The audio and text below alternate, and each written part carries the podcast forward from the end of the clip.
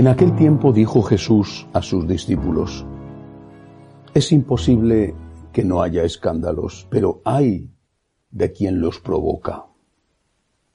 Al que escandalice a uno de estos pequeños, más le valdría que le ataran al cuello una piedra de molino y lo arrojasen al mar.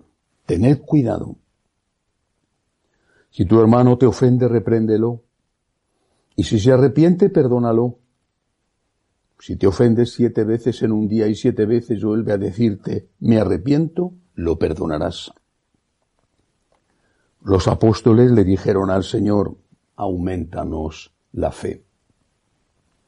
El Señor dijo, si tuvierais fe como un granito de mostaza, diríais a esa morera, arráncate de raíz y plántate en el mar, y os obedecería. Palabra del Señor. Primero, la advertencia de Jesús sobre el abuso a los menores. Es tan claro el Señor. Dice al que escandaliza a uno de estos pequeños, más le valdría que le ataran al cuello una piedra de molino y lo arrojasen al mar.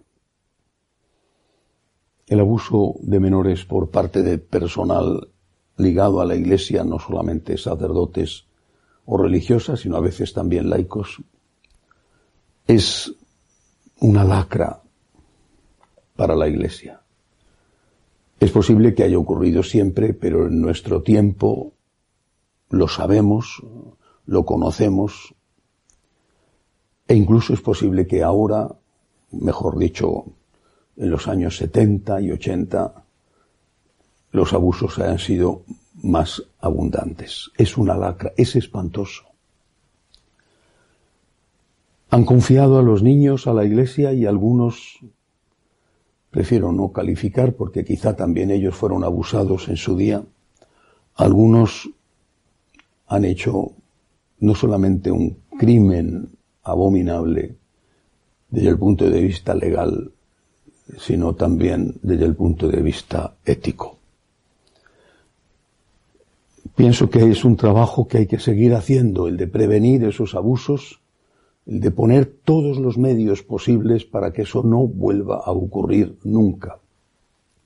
Y por supuesto, darle al que ha sido víctima la ayuda que necesita y al que ha sido culpable el castigo que merece. Pero en una ocasión, el Papa Benedicto XVI ya era Papa emérito, cuando se celebraba en Roma el convenio, el encuentro de presidentes de conferencias episcopales para tratar el tema de los abusos, escribió una carta a esos eh, obispos, donde por supuesto condenaba tajantemente ese comportamiento, pero donde decía otra cosa también. No solo ha habido abusos físicos, abusos que no siempre han sido sexuales, por ejemplo, golpes, humillaciones, pero no solamente ha habido abusos de ese tipo. Y decía el Papa emérito, también ha habido y hay muchísimos abusos en los menores e incluso en los adultos que no tienen formación en el asunto fundamental de la educación en la fe. Porque si tú a un niño le dices, no entro a juzgar las intenciones, que el infierno no existe, por ejemplo, Tú estás abusando de ese niño. Es un abuso, no es un abuso físico, no es un abuso sexual, y no quiero compararlo con ellos. Creo que lo de los abusos, especialmente sexuales, es espantoso. Pero es un abuso. Porque tú a ese niño le estás maleducando. Ha sido llevado a la catequesis por unos papás que han confiado en el sacerdote el sacerdote le ha puesto en manos de un catequista que le ha dicho cosas que no son verdad. En esa iglesia pone un cartel que dice Iglesia Católica, pero la enseñanza no es católica. Eso es un abuso. He puesto este ejemplo porque es muy frecuente. Por supuesto que no es el único. Si le dices al adolescente que no pasa nada si se masturba, o que no tiene importancia si tiene relaciones sexuales con la muchacha, el muchacho o con quien sea, con esa persona que le gusta del sexo opuesto o incluso de su propio sexo, y si le dices que eso no tiene importancia porque lo que importa es el amor, estás haciéndole un daño enorme. Y están difundiendo una doctrina que no es católica. ¿Por qué no tienen el valor de salirse de la Iglesia Católica? Porque viven de ello. Y porque no quieren perder su sueldo, su salario. Pero no están enseñando la doctrina católica y lo saben. Y están haciendo un daño inmenso. Y eso es también un abuso. No será de la gravedad del abuso sexual, pero eso es también un abuso. Así que eso también será juzgado por el Señor.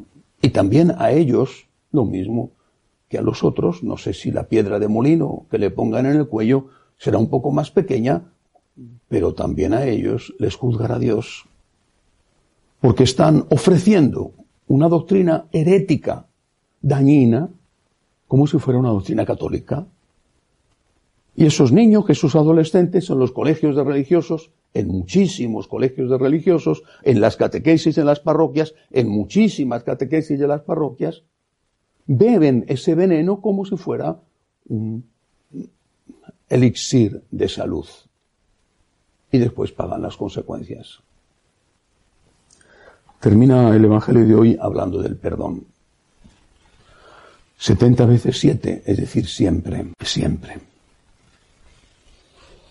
Y me gusta mucho la respuesta que dan los apóstoles ante este mandato, no ante este consejo, sino ante este mandato de Cristo. Hay que perdonar siempre. Al que está arrepentido, naturalmente. Pues los apóstoles son conscientes de que es muy difícil.